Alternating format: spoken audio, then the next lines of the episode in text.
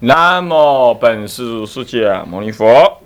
南无本师释迦牟尼佛。南无本师释迦牟尼佛。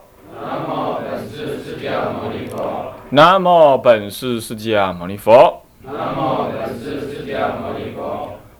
无上甚深微妙法，无上甚深微妙法，百千万劫难遭遇。百千万劫难遭遇。我今见闻得受持，我今见闻得受持，愿解如来真实义。愿解如来真实义。天台入门，各位比丘、各位沙弥、各位敬人、各位居士，大家阿弥陀佛，阿弥陀佛。请放上。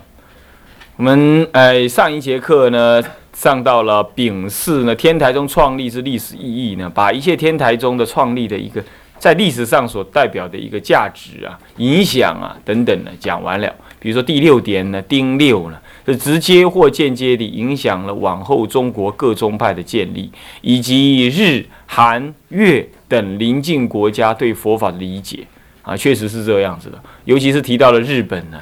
啊，日本有一个比瑞山啊，比瑞山呢是天台宗的发祥地，也是日本八宗各宗各派的发祥地，或正当或不正当啊，或偏激或或传统的宗派，几乎都是从比瑞山出来的，包括高野山，高野山也在比瑞山之后啊，高野山是密宗的大根本道场，而你知道东密日本的密宗到现在还很兴。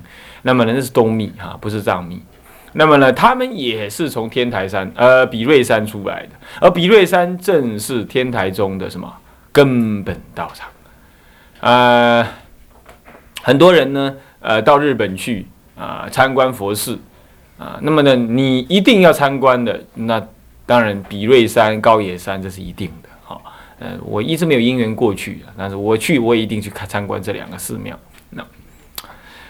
那么就这样，还有啊，出家人，中国的出家人到日本去啊，你挂不到单的，几乎挂不到单，除非特大的道场。你比如说，还有有我们这里的出家人去到日本的什么呢？你们看过一支电影啊，《永平寺》有没有看过？有没有？你看那些出家人，哎呀，好庄严哦，好好用功修行哦，得了吧？他那个才不是，他那个就是什么？他那个就是老板训训练中心，你懂吗？他那个不是真出家哎，你要搞清楚。他那个就是为什么那些人来来这边受那种苦啊？说什么一年两年了怎么样？那你你知道他干嘛吗？那因地不争呢。那些大部分都是大大学生没有错啊，好像知识分子。他是他老爹是有是一个什么了？那个永平山跟总山派下的什么分院的什么的什么的住持。那么呢，他们行谭家制，就谭月跟出家人呢，呃，是合而为一体的。怎么讲呢？我这个寺庙周围的出家、周围的信徒呢，隶属于我这个寺庙这个宗派的。你是呃净度真宗的，那么净度真宗的本寺寺庙如果在这里的话，你如果属于净土真宗，那么你在比如说台中东区或者台中北屯区这一区，我南普陀是日本净土真宗的话，那么属于。属于你的户籍，如果在北屯区的哈，你到南屯区去参加寺庙法会不准。如果你登记是日本净土真宗的话，那么你只能来我北屯区。换句话说，你是我的化名，你懂吗？你的一切贡献都属于我这一边的。而我呢，我这个我哪里是出家人？我讨老婆，我不过是个宗教师，职业叫做什么和尚这样而已。你有个职业叫和尚，名字叫方丈。他职责职职务叫方丈，这样。然后我这个职务呢，我这个庙就是属于我的，我要怎么干我就怎么干。我如果钱多了，我要缴回什么大本山缴库；如果真的不够收，我有账号，我有账的。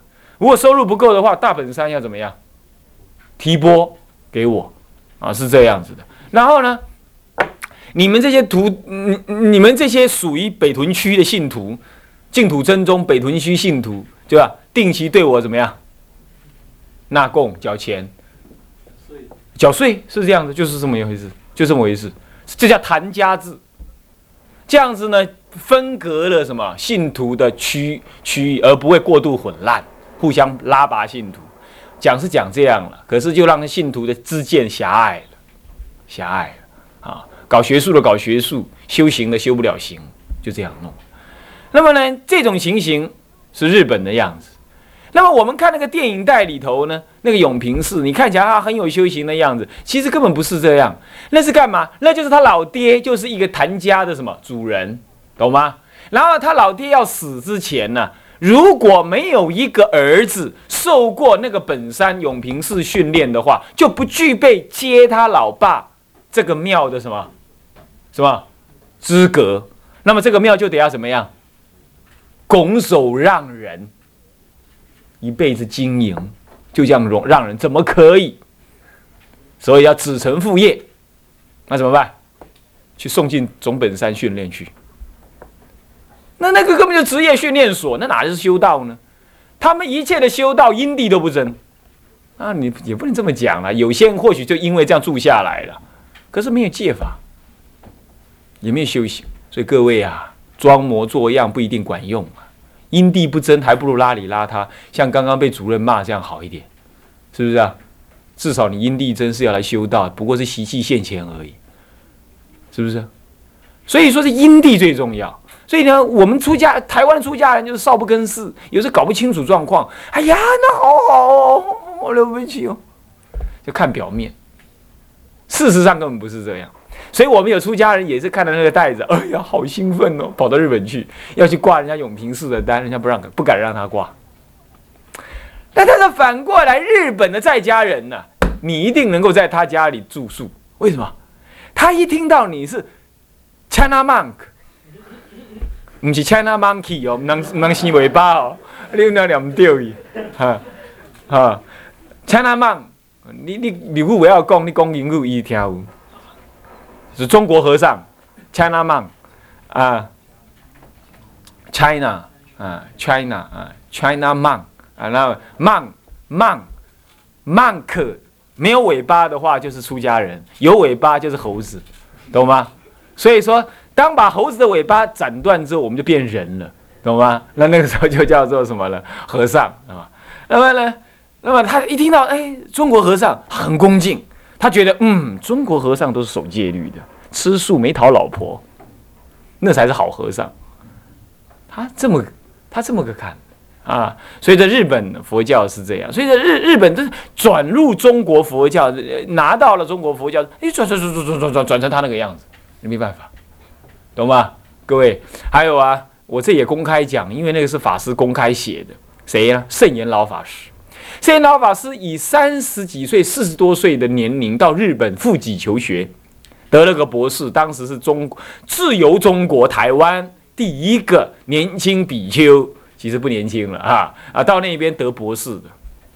好了，得完博士的那一天，校长请他吃饭，教授请他吃饭，一起在校长的房间里头，呃，的家里。然后呢，请校长的女儿频频出来献茶。你知道什么意思吗？啊，你知道什么意思吗？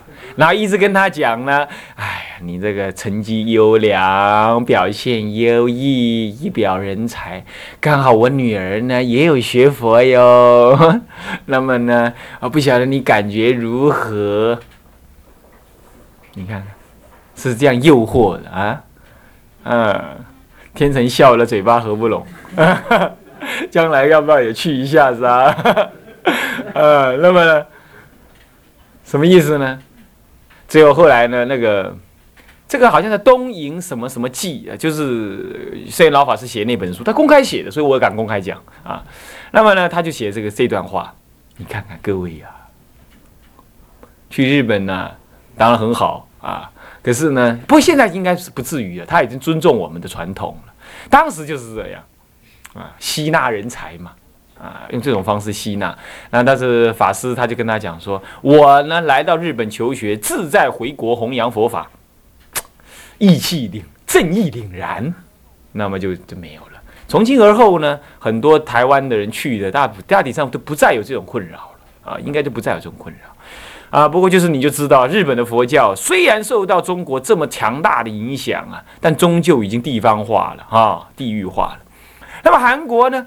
韩国受到韩禅宗的影响，韩国在早期的时候，两大宗派很兴，华严天台很兴，啊，尤其是华严兴的不得了，华严兴的不得了。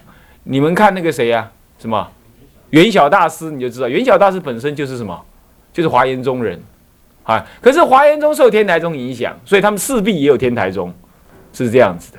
但是呢，后来因为怎么样？因为他们战乱频仍呢，教典分散，不能够安心讲学。那么呢，再加上他们后来到韩国，韩国到大宋帝国，什么样参学的呢？都是以参学什么？那个时候中国以什么为中为强了？禅宗为强啊，禅宗为强。因为经过五代之后，唐五代之后啊，这个教典呢就损落陨落了。所以那个时候只有禅宗，所以他们就大学特学一大堆禅宗，他们自己的教法衰弱，然后来中国又学了禅宗，结果最后回去之后就怎么样？就什么禅宗大兴，到现在的话，戒法几乎不可闻，那么呢，教法几乎也不可闻，那么只有禅宗，就是这样子。再来就北方人哈，本来思考能力就怎么样，比较不开发，这确实是这样他们就是直观力强，这个没有什么。褒贬之意哈，我是说南北两地就这样。你不信，你到五台山去，叫他们读佛学，他不想读。五台山有很多修行人，他不想读，他在干嘛？想做，干嘛？冷嘛。冷的话呢，你搞东搞西，他难受。但是呢，坐在那里啊，那个气一动啊，什么，这是怎么，这总是比较顺当一点。所以北越到北方啊，研究教理的风气呢，越是弱。咱们中国在近代唯一有个例外，那就是谁？谭虚老法师到东北去什么讲法、传戒、弘律，所以今天留下那个好的脉，是不是？不，北方一向是什么？古来讲，北道南产南生嘛，北方道人多，就是道家道士多，干嘛？道士都专门修炼的，对不对？所以在北方很温暖。他一修起着火之后，道家是不讲着火，他其实起着火，着火就是那个。丹田里头跟那个什么呢？我们讲是呃那个那个先天气跟后天气相接了，着火就起了。那么在那那个那个那个藏藏教讲就是着火，它一起之后，它全身发热啊。那冬天呢，它它可以光着脚丫走路，光着脚丫走路，是不是这样？你冬天光着脚丫走路试试看看。呃，那个宣化老法师啊，他东北人对不对？是不是北方的人？辽宁的人还是什么人？那么他呢？他在出出家的时候的他过去式的因缘呢？他就光着脚丫子，在十二月的大冬天呢，光着脚丫走来走去。那么他的一个在家的叔叔，跟他年龄差不多，看他这样也想学，就怎么样？光着脚丫从他家里走差不多半个小时到隔壁的街坊去买拿个什么东西，这样而已啊，就这样而已啊。躺在家里躺一个多月不能动。你要知道，那冻伤的结果，整只脚快烂掉啊！可是你起那个火之后啊，就不怕。所以北方这样子，所以所以说韩国后来呢，学了中国的禅法呢，就定在那边不动了，那得利益嘛，容易得利益，这样懂了吗？各位啊，所以人在哪里啊，他修行会怎么样，确实是有不同。偏袒右肩，在中国不太可能。所以什么？你现在开始偏袒，试看看。你就开始会冷了，对不对？是不是这样子？所以说这个呢，没有办法啊。托钵也是一样，你看韩国、日本北方的国家真的是无法托钵，西藏也没办法托钵，中国只有南方有办法行托钵啊。可是到了什么泰国啊、印度、缅甸就可以托钵，为什么？一年四季都是夏天嘛，是不是这样子啊？所以说这个生活环境确实影响了一个佛法流传的形式。这一点呢，是在讲丁六直接或间接影响这个韩日越等邻国对佛法的理解的同时，必须要让各位知道，所谓的理解并不代表一模一样，懂意思吗？它还是受到了环境区域的影响。好，这样子补充完毕。现在我们看丁乙三天台宗之思想渊源，以及智者大师之思想的传承，分四科，哪四科？第一科丙一。远程出主，丙二是什么呢？易经的什么呢？易经的大德，易经大德是谁？鸠摩罗什。如果没有鸠摩罗什的易经啊，可能产生不了天台宗。你要知道，为什么呢？我们来看，呃，有个丙三啊，丙三是什么呢？丙三是历官二祖是谁？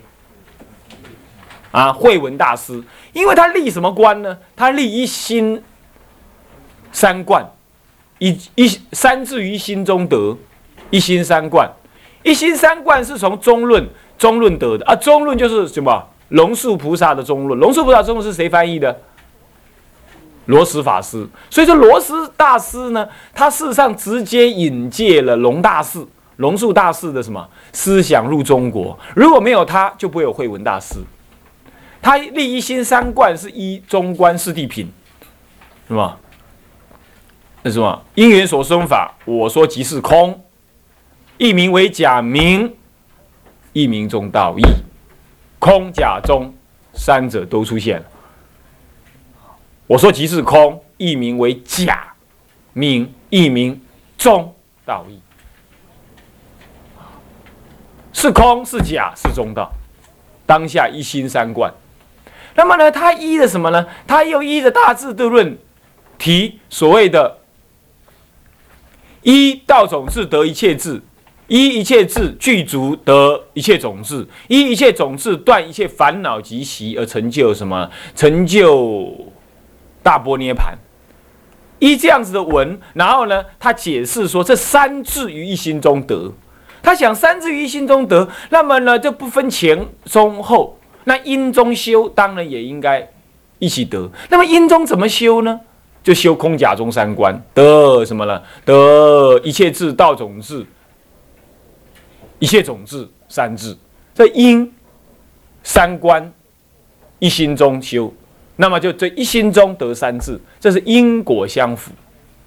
这因果相符啊，有了这个概念呢，嗯，有了这种概念呢。都是怎么来的？都是依着龙树大师的什么呢？中观跟大智之论而来。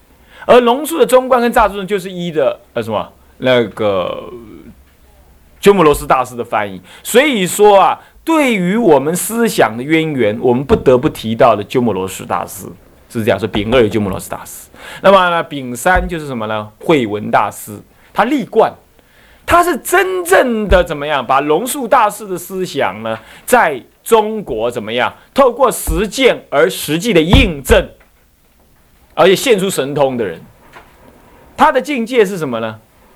凡夫不知，履天就履天在地，不知高厚。履天在地，不知高厚，懂意思吗？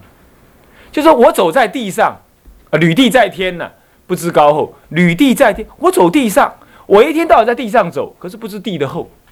我一天站在天底下。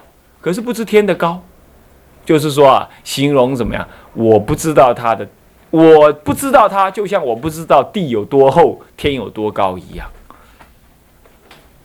没办法写他的传。所以呢，高僧传重缺，唐道宣的高僧传重缺，没办法，没多写，那边那写，那不会看戏的。他从来不写文章的，大修行人呢，他不写文章了，怪。你看佛陀也不写文章，不过佛陀不能这么讲。佛陀在印度那个时代，印度那个时候从来就没有文章这回事，都是用记诵之学。师傅教徒弟也都是我讲一句你背一句，是这样子的。在在大陆现在还有人背《成为世论》是怎么背的？他是瞎子，他是个瞎子，贡高我慢的瞎子啊。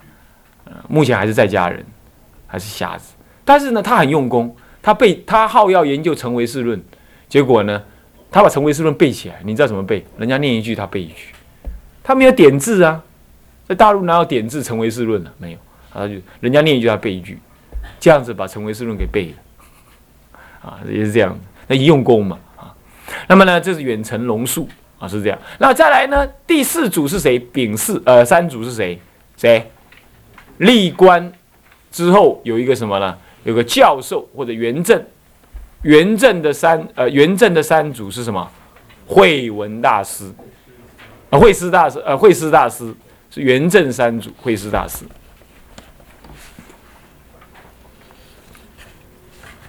啊，慧师大师南岳慧师大师是元正，我元正什么呢？旁边你做个小注啊，就元正法华三昧。圆正法华三昧，这个从资料上最少最早的那个文献上来看，慧文大师呢，直接得力于什么呢？得力于《般若经》，得尤其得力于什么《大智度论》。最近我这样看《大智度论》，我也感觉到，确实《大智度论》呢，非常非常的平易，翻译的也非常的好，讲解的也实在是非常非常的什么那个精确，确实是，确实是。那么有人一直说龙树大士啊，但破不立啊，这这话你看了《大智度论》你就知道，怎么会有这种看法？龙树菩萨不但有利有破，不虽然有破，但是也有利啊。有人说他只讲空观，空观一切法不利，这话根本就不对啊。我们今天有因缘，我还可以，我我会在《大智度论》当中举出一段证明给你知道。哎，奇怪了，字都明明显显写在那里，为什么会把龙树曲解成这样？我搞不清楚啊。他说龙树菩萨呢，只是讲破破有，他不立不立一切法。啊，乃至于这个法呢都不可思议的不利的，这不是这样子的。我想，怎么是不是有人这么说呢？我至少我听过有人这么说。那说的是把他说错了，当然我们不没有什么太大意见。不过如果你也听过这种说法的话，那就改一改哈。我们引这种话。总而言之，天台宗的思想渊源主要来自四个人，一位是什么呢？建立思想体系的最根源者，那就是龙树大师啊，龙树大师。他是西元一千五百年，呃，一百五十年到西元，呃，西元一百五十年到两百五十年之间的人，佛灭后七百年的人啊。那么第二位就是什么呢？引介龙大师思想的，谁呀？鸠摩罗什。那么真正在中国证明龙树大师的思想为可修可证的人是谁啊？就是我们的初祖。但是呢，如果龙大师算一初祖的话，那么就是中国的二祖。对不对？是谁呀？啊，慧文大师是中国的初祖，天台的二祖啊，在中国地上的初祖，在中国化区的初祖。那么呢，再来呢，就是什么继继承他而发扬，开始发扬起来，并且将他把这个法门重新往前推向什么呢？把涅呃不不把般若的思想呢？跟法华的思想综合的这个人是谁？慧思大师。而有了这个综合呢，是又比慧文大师进一步。他的意涵在这里啊，当时我们讲到。那么一这样之后呢，才会有什么智尔大师出现于世？怎么样？一如江河东下呀？怎么讲啊？让唯一佛圣的法华扣紧的什么般若涅盘？他要加入涅盘。他自己又加入涅盘，所以呢，慧文大师的时候呢，只有般若，但正般若一心三智，三观同时，三智于一心中得一心三观得三智于一心中。那么这样子在般若而已。可是到了慧文慧师的慧师大师的时候呢，引入法华一佛圣意，顿悟成佛的观念成就，直接在原。成就顿悟成佛的观念，但是基本上还是弘扬弘扬法华跟什么般若。他一生讲般若，可是却没有写下般若的太多的文章，但是却写了法华安乐行品义，表示他自己得力在法华安乐行品，但是内在里头以般若为本。但是这个时候还没有引入涅盘。那么呢，智者大师呢，在依着什么法华般若。法华呃，般若的什么呢？通别圆，法华的纯元独妙，这一整合之后，提出了为佛一乘，开会佛法，开权显实，会三归一。那么呢，这个观念呢，又以涅盘来作为最后的总结，来原来证明什么呢？法华的思想的元首。这个又是会呃智者大师的完成，乃至于引入了什么呢？圆觉经、金光明经的空见、大乘空见跟忏悔意、忏悔见，还有普贤观经的忏悔法门，这些都是会慧师到慧师大师到智者大师之间所成就的功德。这几套经的修法，完全就开始怎么样？就开始议论。旁依论而正依经，就转成这样。慧文大师的时候还是正依论，正依论。到了慧师大师的时候，就开始正依般若经。啊，到了智者大师正依法华经，是有点这种变动。那这样成就了天台一家的什么？一家的思想没落。我这样讲清清楚了没有？都清清楚了吧？所以对个天台一家的人，什么经一定读，什么论一定读，大概你就知道了，是不是这样子啊？是不是这样子啊？那什么戒一定学？什么戒？这我没说过。什么戒？饭碗菩萨戒一定学。哈哈，你要知道。中国呢，之所以一一直传的是饭碗菩萨戒，就是因为天台的关系。你要知道啊，天台的关系，天台智者大师甚至于写饭碗经的艺术啊，你要知道啊，你要知道饭碗菩萨戒的艺术啊，所以说这样子，中国人一直受的饭碗经的影响啊，所以说你看看，你看看天台影响中国的佛法有多深，你就可以知道了，是不是啊？你看我每次求忏悔的时候，呃，念那个什么往昔所造诸恶业，唱完的时候一定要加一个什么南无普贤王菩萨摩诃萨，有没有？为什么？因为他就是我们忏悔主。那为什么他是忏悔主？因为天台一什么普贤观经立忏法的嘛，所以说普贤菩萨是我们的忏主。你看好几千千多年来，中国人一直在唱的南无普贤王菩萨，知道他原因的很少。